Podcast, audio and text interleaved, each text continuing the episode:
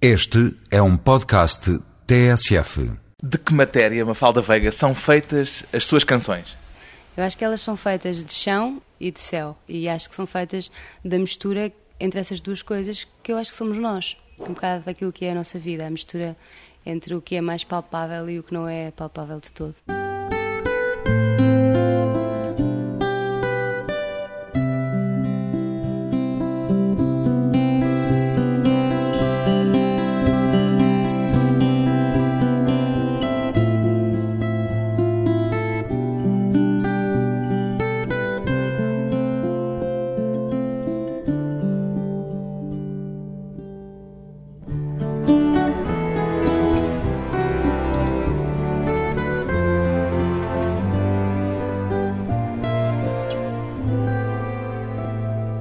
Mafalda Veiga, 37 anos, escritora de canções, ainda tem a conta de quantas já escreveu Mafalda? Eu, por acaso, não guardo canções, portanto, acaba por ser fácil porque basta contar nos discos.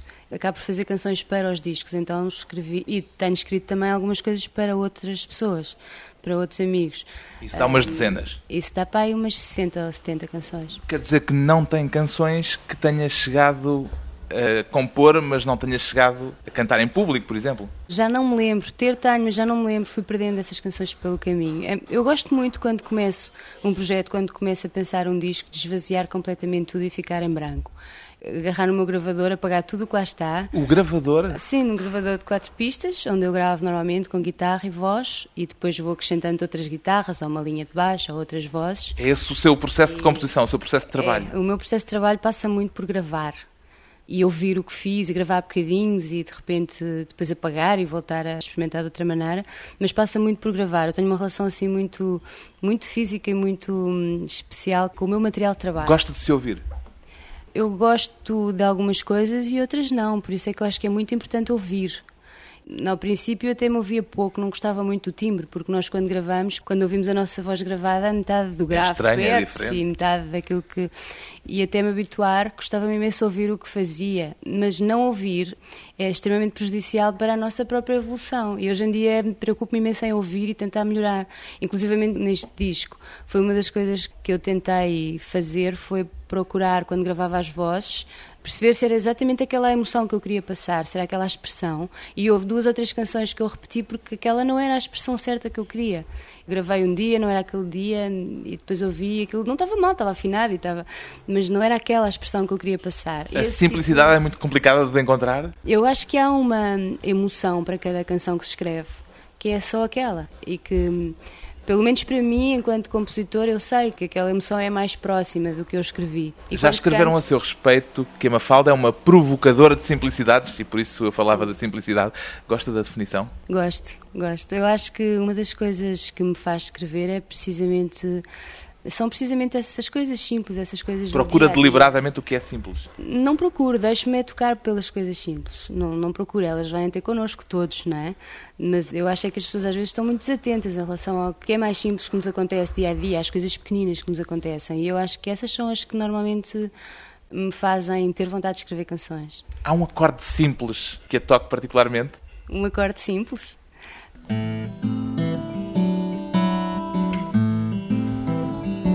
É o princípio de tatuagens. Procura o que é simples por uma certa desconfiança do que é complexo? Não, eu tenho uma relação com a música muito própria. Eu sou formada em literatura e a música para mim é o lado intuitivo da coisa, ou seja, eu não tenho formação musical, e aprendi a tocar de ouvido e, e, a minha relação com a música é muito mais intuitiva, é muito mais emocional, é muito assim e eu gosto de a manter assim. Frágil? Não acho que seja nada frágil, acho que é muito baseada nas palavras, as canções nascem das palavras e não ao contrário. E no fundo as palavras são a parte mais importante do meu trabalho, acho eu. Começa sempre por elas? Elas começam sempre por ser o impulso para escrever uma canção. Depois, quando escrevo a canção, é ao mesmo tempo melodia e palavras, e às vezes há uma linha melódica qualquer até sem as palavras, mas antes de qualquer eh, ideia de canção há uma frase ou há uma imagem ou há, há sempre palavras. As palavras são muito importantes para mim. E há sempre uma história por detrás de cada canção? Há sempre. Há sempre uma história e muitas vezes há pessoas por trás de cada canção. E Qual foi a última canção que escreveu?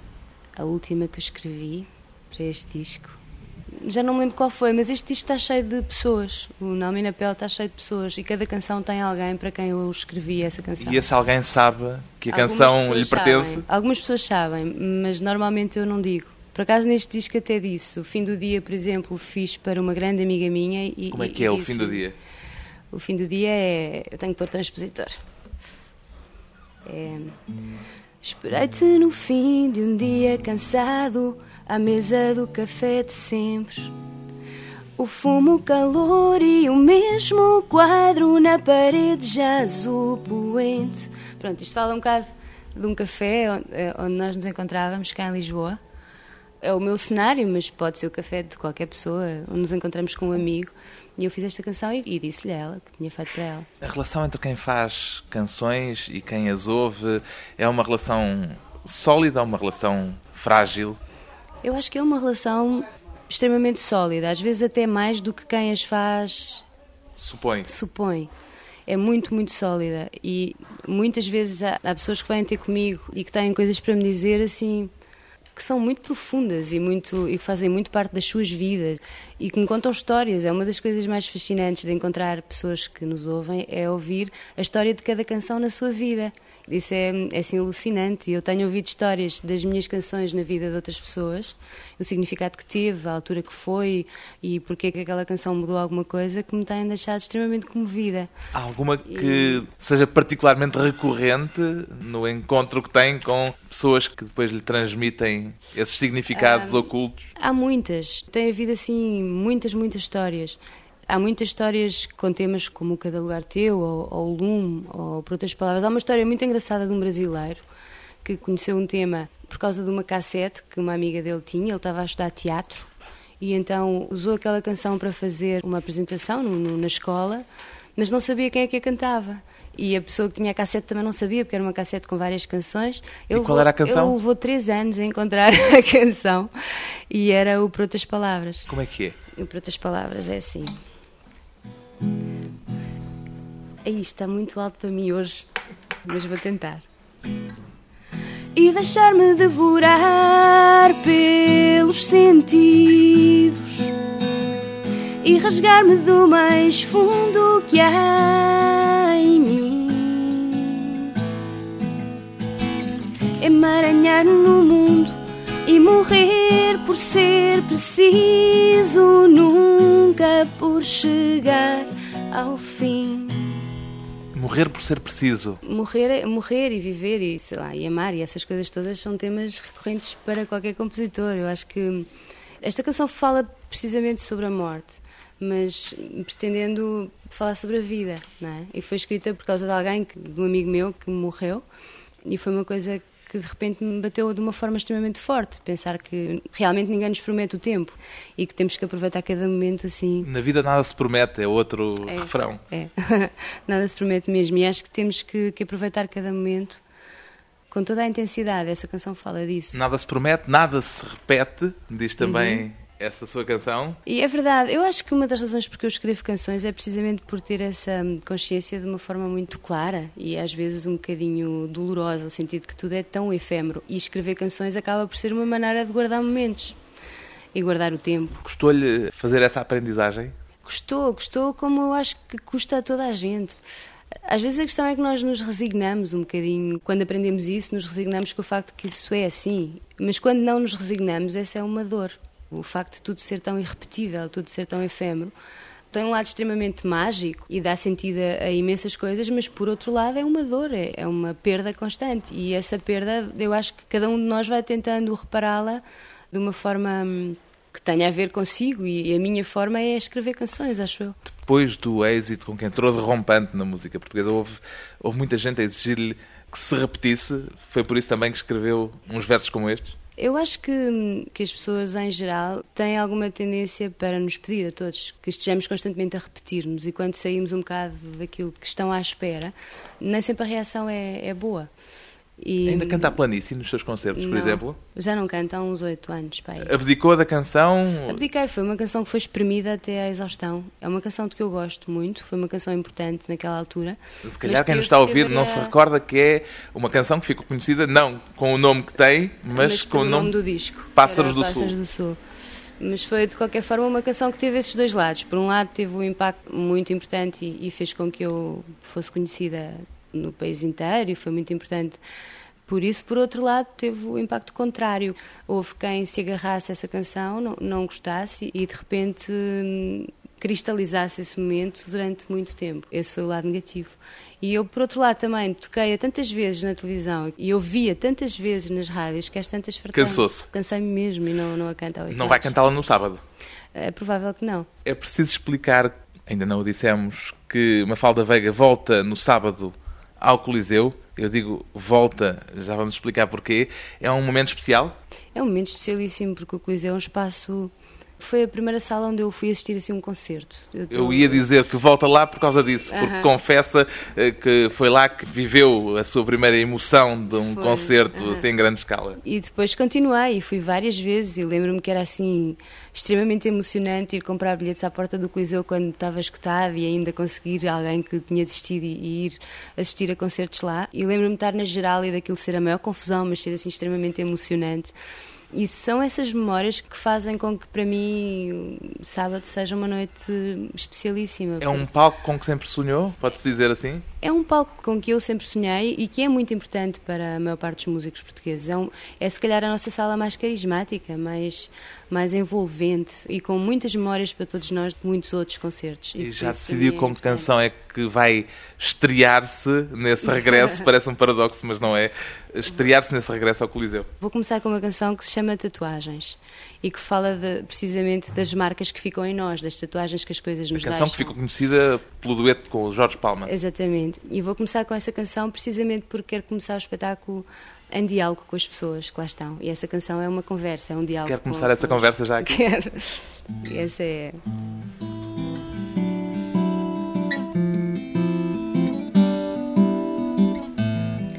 Cada gesto perdido, tu és igual a mim. Em cada ferida que sara, escondida do mundo, eu sou igual a ti. É isto um diálogo prometido para sábado que começa já neste fim de tarde. Depois de uma pausa curta, regressamos com uma falda veiga e a memória da primeira canção.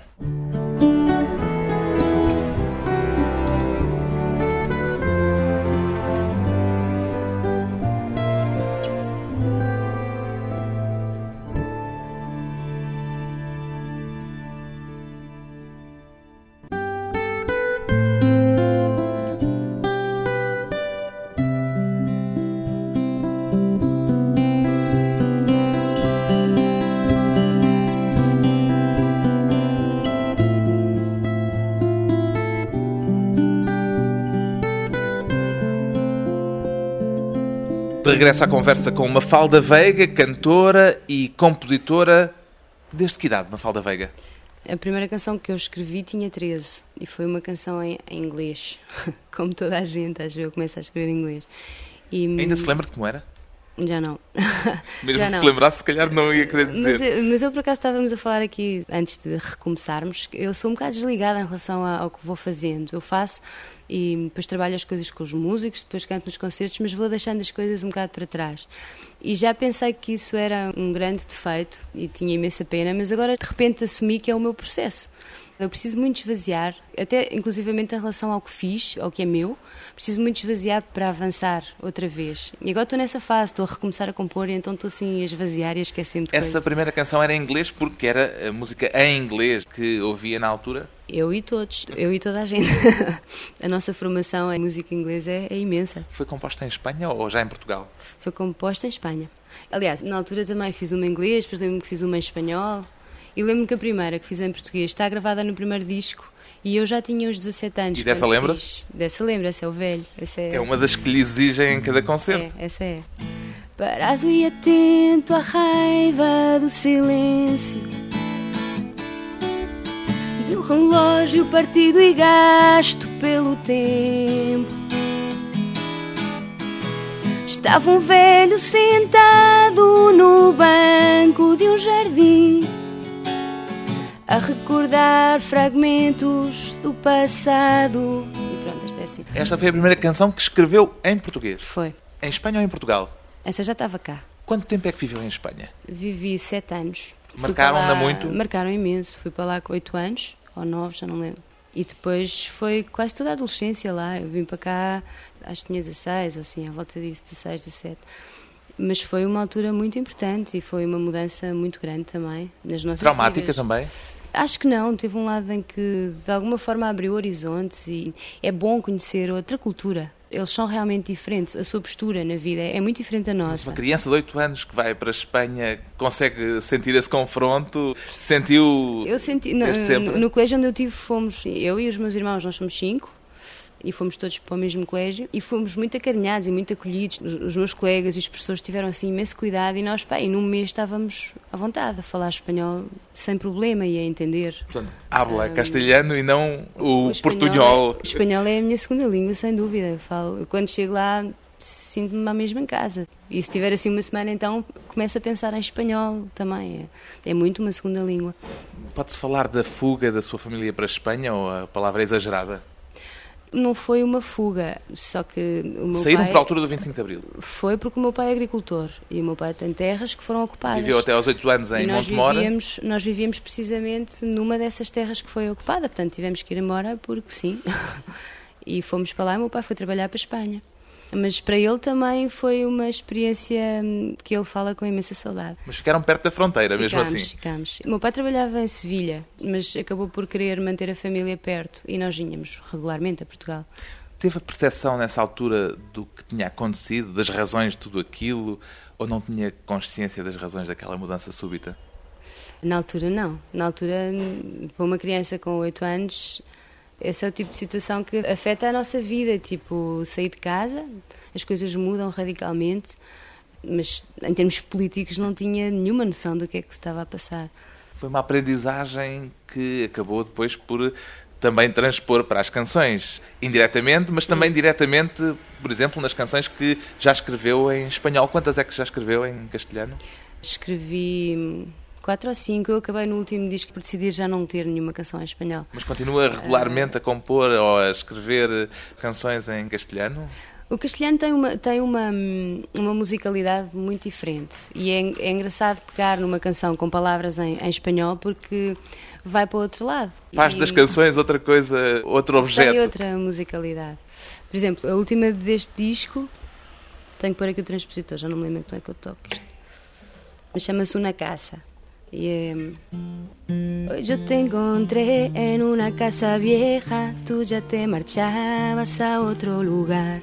No llevabas nada más que el mundo entero y todos los otros que vas a encontrar. É um bocado, sei lá, eu acho que vai para outros lados, em termos de escolhas, de, de acordes e de escolha melódica também. E acho piada às vezes fazer esse caminho. Foi em Espanha que teve a sua primeira guitarra.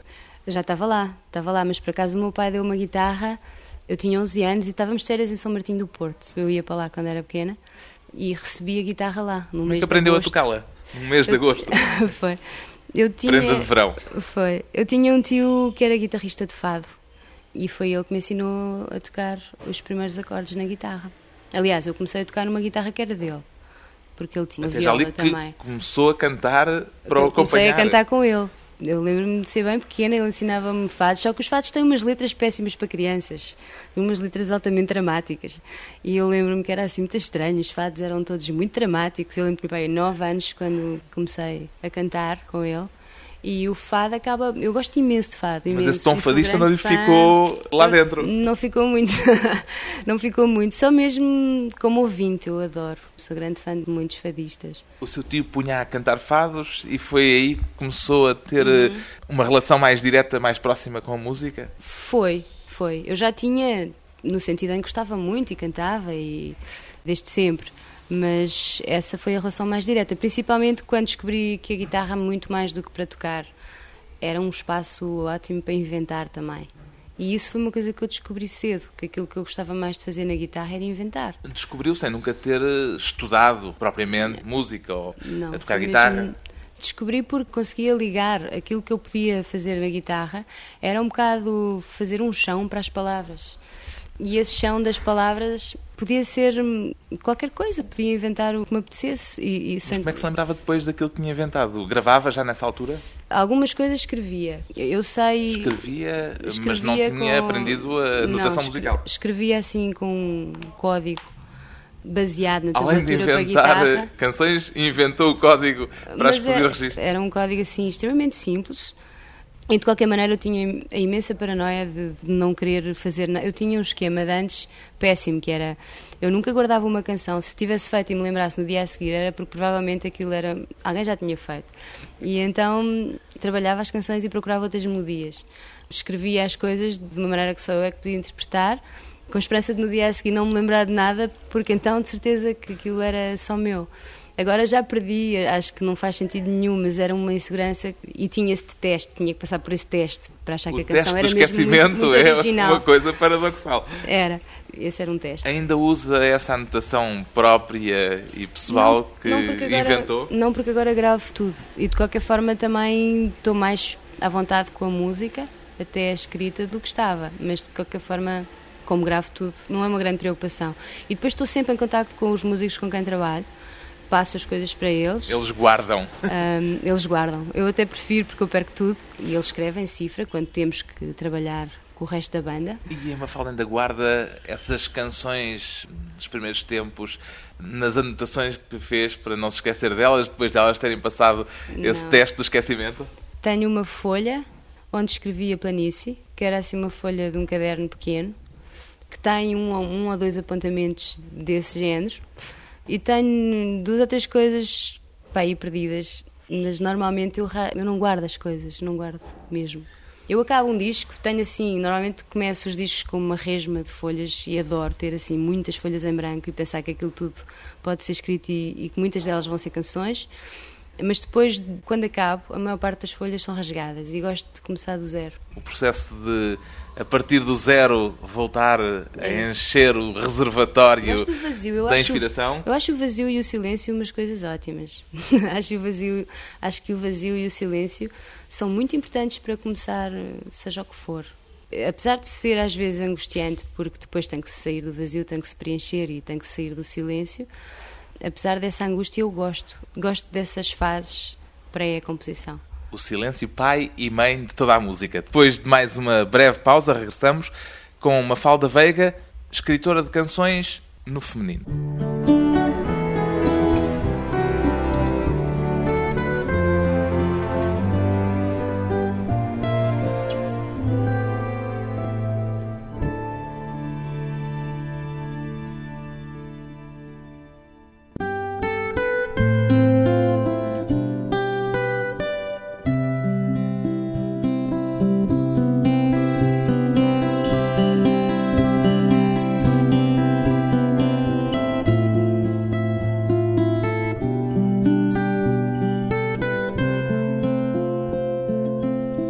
Convidada hoje para a conversa pessoal e transmissível Mafalda Veiga, que no sábado apresenta o novo disco Na Alma e na Pele, no Coliseu dos Recreios, em Lisboa.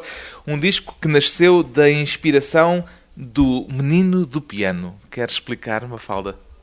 O meu filho tinha, na altura, quando eu estava a trabalhar no disco, tinha quase dois anos, mas eu lembro-me que quando ele teve este sonho, so- disse que tinha visto um menino com um piano, foi em novembro e ele faz anos em dezembro, portanto estava quase a fazer dois anos. Nessa altura ele ainda não distinguia muito bem entre o que era sonhar ou o que era verdade, ou, e acordava sempre assim, tipo, sonhei com uma coisa, isto só pode ser verdade.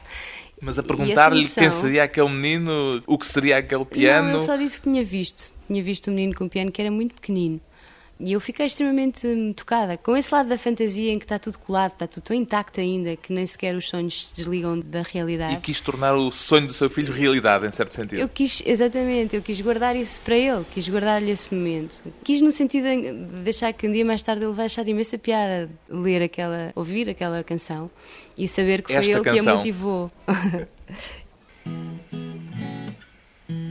Vi um menino com um piano no céu da minha cabeça. Vai de tão longe só para me pedir que nunca o esqueça. Um bocado assim. E esse menino do piano é quem? esse menino do piano, para mim acaba por ser o Tomás. Depois pedi à, à Joana Miguel para ilustrar a canção, isso está no, no disco. E ela fez um, um filminho de animação. Fez um filme de animação e inspirou-se imenso no imaginário dele, no, nos brinquedos dele, no castelo, no barco, nas coisas que ele tem para brincar. O Portanto, seu filho é uma fonte de inspiração muito frequente? O meu filho é. hum, Agora, ultimamente, então, tem sido especialmente porque ele está numa fase engraçadíssima. Ele está com 3 anos, fantasia transbordante, e é muito engraçado falar com ele. As conversas com ele são alucinantes, as coisas que ele se lembra são assim, alucinantes. E- Canta para ele? Canto, canto e ele, principalmente ele canta para mim. ele tem uma guitarra e, e compõe imenso canções, assim com umas letras normalmente sobre animais. E o leão fez não sei quê, e, e canta imenso para mim e é muito, muito ligado à música. É extremamente musical. Apesar do difícil que é conciliar o meu trabalho com o facto de ser mãe, porque eu não tinha horários e é muito mais fácil o tipo de trabalho que eu faço funcionar sem horários e poder fazer quando eu estou com vontade de fazer do que quando posso. Só. O que lhe ia perguntar precisamente a seguir era se ser mãe mudou muita Mudou- coisa em si, muita imensa- coisa nesse processo. Mudou imensa coisa. Trouxe imensas coisas ótimas e depois trouxe um enorme desafio de ser capaz de conciliar a disciplina, os horários, alguma rotina que é preciso, com o meu trabalho, que é precisamente o contrário. Não há rotina. De preferência, eu, eu gostava mais de poder compor quando estou mesmo, mesmo com vontade e não porque tenho duas horinhas livres um dia ou outro. E tenho tido que tentar hum, ser capaz de fazer isso. E Ser ser mãe mudou alguma coisa nas suas canções? Eu acho que mudou. Eu acho que ficaram mais positivas. E acho que mudou essencialmente a minha postura em relação a- ao palco. Porque eu tinha bastante medo de palco e tinha dúvidas em relação a se gosto, não gosto de cara ao vivo, não sei. E agora andava gosta? um à procura. De repente, quando se fica com muito pouco tempo, há, há que perceber quais são as nossas prioridades de uma forma bastante clara.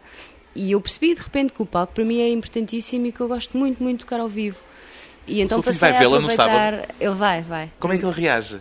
Ele adora, ele, ele gosta imenso. Eu lembro-me que ele foi. um Ele não vai muitas vezes, não vai muitas vezes porque ele é muito pequeno, mas, mas eu lembro-me que ele foi no ano passado a Évora, a um concerto que era num jardim, e ficou com uma amiga minha e estava assim à frente. Eles estavam.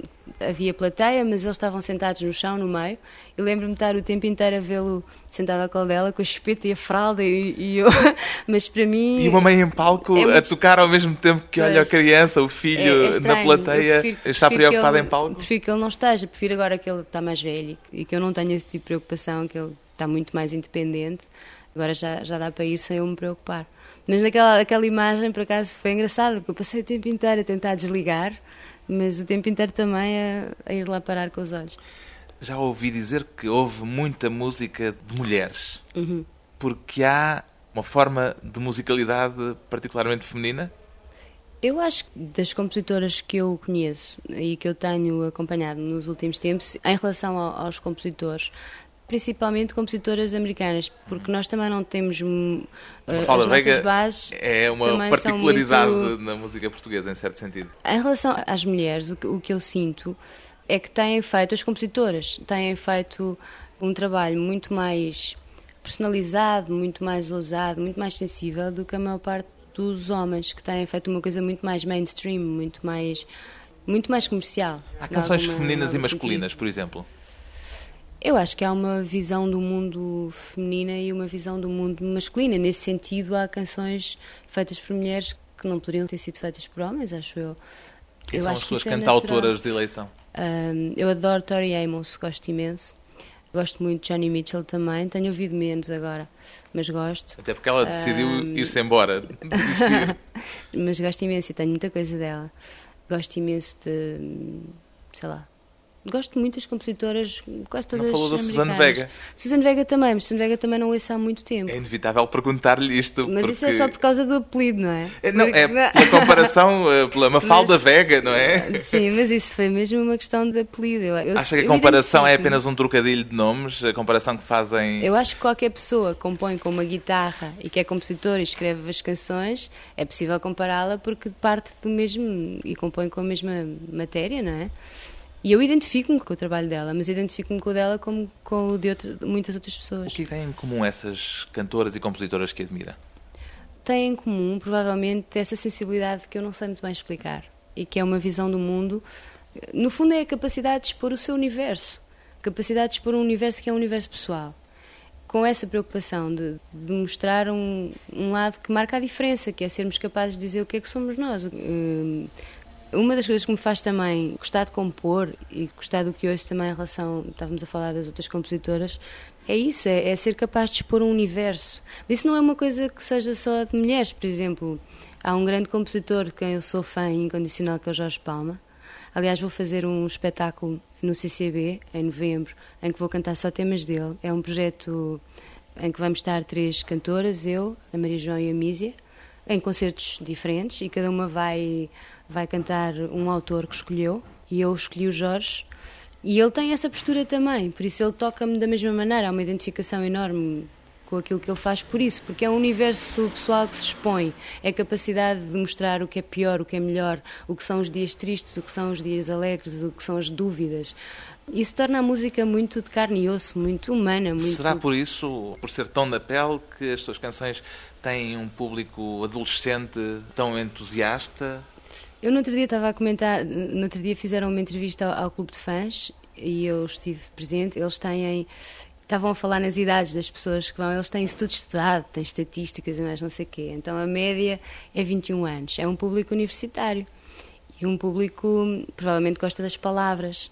E a maior parte das pessoas de quem eu tenho assim um retorno em relação ao que faço são pessoas que falam muito a parte das palavras, do que lhes diz e, e essa é uma preocupação que eu tenho quando escrevo, é ser capaz de cifrar as coisas de uma forma com imagens, de uma forma que não seja só para mim. E que as pessoas possam ler e ter interpretações naquele ponto comum a todos que é, na verdade, todos nós sentimos as mesmas emoções, seja qual for a nossa história, nós passamos por emoções muito, muito semelhantes. E eu, quando escrevo, uma das minhas preocupações e um dos meus interesses e desafios é precisamente ser capaz de decifrar esse ponto que é comum, das nossas emoções comuns e partilháveis. É uma emoção receber um ursinho de peluche em palco, por exemplo? é uma emoção, ainda cá mora, está cá, é um ursinho, mas é um ursão, ursão assim enorme. Guardou? Claro, foi para o Tomás, claro. Foi um dos momentos mais surpreendentes que viveu em palco, certamente. Foi muito engraçado, foi muito engraçado mesmo. Foi no CCB em 2000.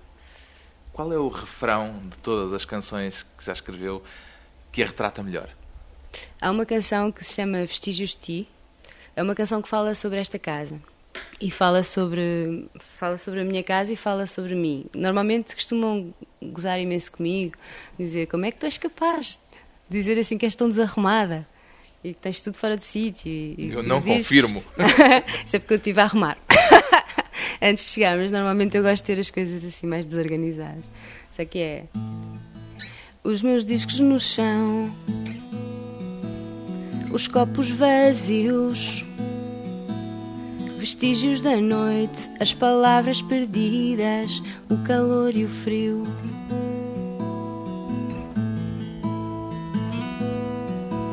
O meu corpo no chão, um livro que eu li.